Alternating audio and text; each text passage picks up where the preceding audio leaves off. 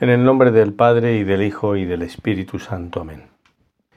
Hay un episodio del Evangelio, conocido por todo, que es el de la Samaritana, que no me voy a detener ahora en él. Pero al final de este suceso, cuando vienen los apóstoles que han ido a comprar a la aldea cercana la comida y le dicen al Señor, Rabí, come, él les dice, mm, tengo para comer un alimento que vosotros no conocéis. Ellos piensan, recuerdas que alguien ha dado de comer, pero él precisa, es que mi alimento es hacer la voluntad del que me ha enviado. Claro, esta respuesta choca. A los apóstoles, a los discípulos les hizo pensar. Y a ti y a mí también.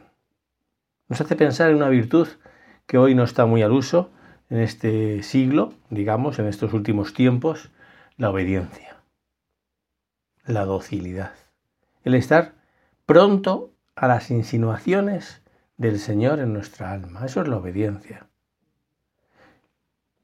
Al Señor y, por supuesto, a las autoridades competentemente eh, constituidas, ¿no? Al profesor, al director, al jefe, al gobernador, quien sea que esté constituido adecuadamente pues hay que obedecerle. En este adviento recién comenzado vemos a, José, que es una maravilla el cómo vive esta virtud. En concreto, recuerdas cuando suben de Nazaret a Belén, no es por otro motivo que por una, una orden, digamos, un edicto de César Augusto.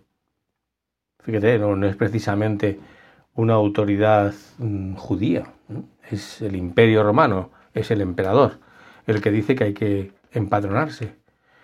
Y como todos iban a la ciudad a la cual pertenecían, José, dice el Evangelio en San Lucas, como era de la casa y familia de David, subió desde Nazaret, ciudad de Galilea, a la ciudad de David, llamada Belén, para empadronarse con María, con María, que estaba encinta. Esto es interesante. José tiene una actitud siempre muy abierta. Los oídos abiertos, opaudire, es lo que significa obediencia, desde el oído. Y escucha al ángel cuando le dice, eh, José, no tengas miedo, recibe, recibe a María en tu casa porque lo que ha concebido es obra del Espíritu Santo. Y así lo hizo. Inmediatamente la cogió en su casa. Y después cuando nace el niño y peligra su vida por este desquiciado que es, que es Herodes, el ángel vuelve a decirle, José, como diciendo, es de noche, lo sé, pero tienes que coger al niño y a su madre e irte a Egipto. Uno podría pensar en mil legítimas excusas, pero José coge al niño de noche y a su madre y se va a Egipto. Así es José y así han sido todos los santos. Bien saben las personas que quieren seguir a Jesucristo, que la sustancia misma por la que se obró la redención, la nuestra, fue la obediencia. El quicio, la bisagra de la entrega de Cristo fue la obediencia al Padre. Y por eso, todos los santos, hemos hablado de San José, podríamos hablar de la exquisitez de la Santísima Virgen. La exquisitez en su prontitud, hagas en mí según tu palabra. Lo que tú quieras, yo lo quiero. Y Saulo, dice un biógrafo suyo, alemán, Hodner, tiene una biografía muy buena de San Pablo. Y bueno, es un poco barroco, digamos, en su exposición, pero hay un momento en que dice, permitidme que cuentes eh, que, este, este, este vasallo de, de Jesús, que cual, Caballo fogoso, estoy leyendo, ¿no? De su biografía de las praderas, que ha sido domado por el celestial cazador, supo desde entonces obedecer una vez que se cayó y se levantó a la más ligera presión del jinete. En fin, de hecho que es un poquito barroco, pero para decir cómo un hombre con tanta personalidad, con tanto genio como Pablo, cuanto el Señor le llama, dedica todas sus energías a, a cumplir la voluntad de Dios. Claro, y ahora llega el momento en que tú te preguntas, y yo también me pregunto, ¿somos fáciles de dirigir? Se nos pueden mandar cosas. Somos dóciles.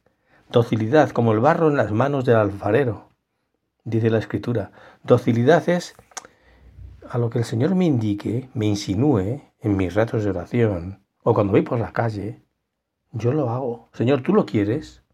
Yo también lo quiero. Qué importante es la humildad para alcanzar, perdón, qué, qué importante es la obediencia para alcanzar la humildad.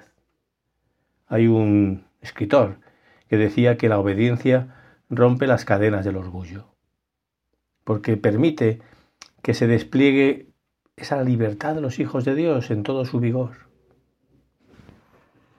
Le estamos dando una vuelta.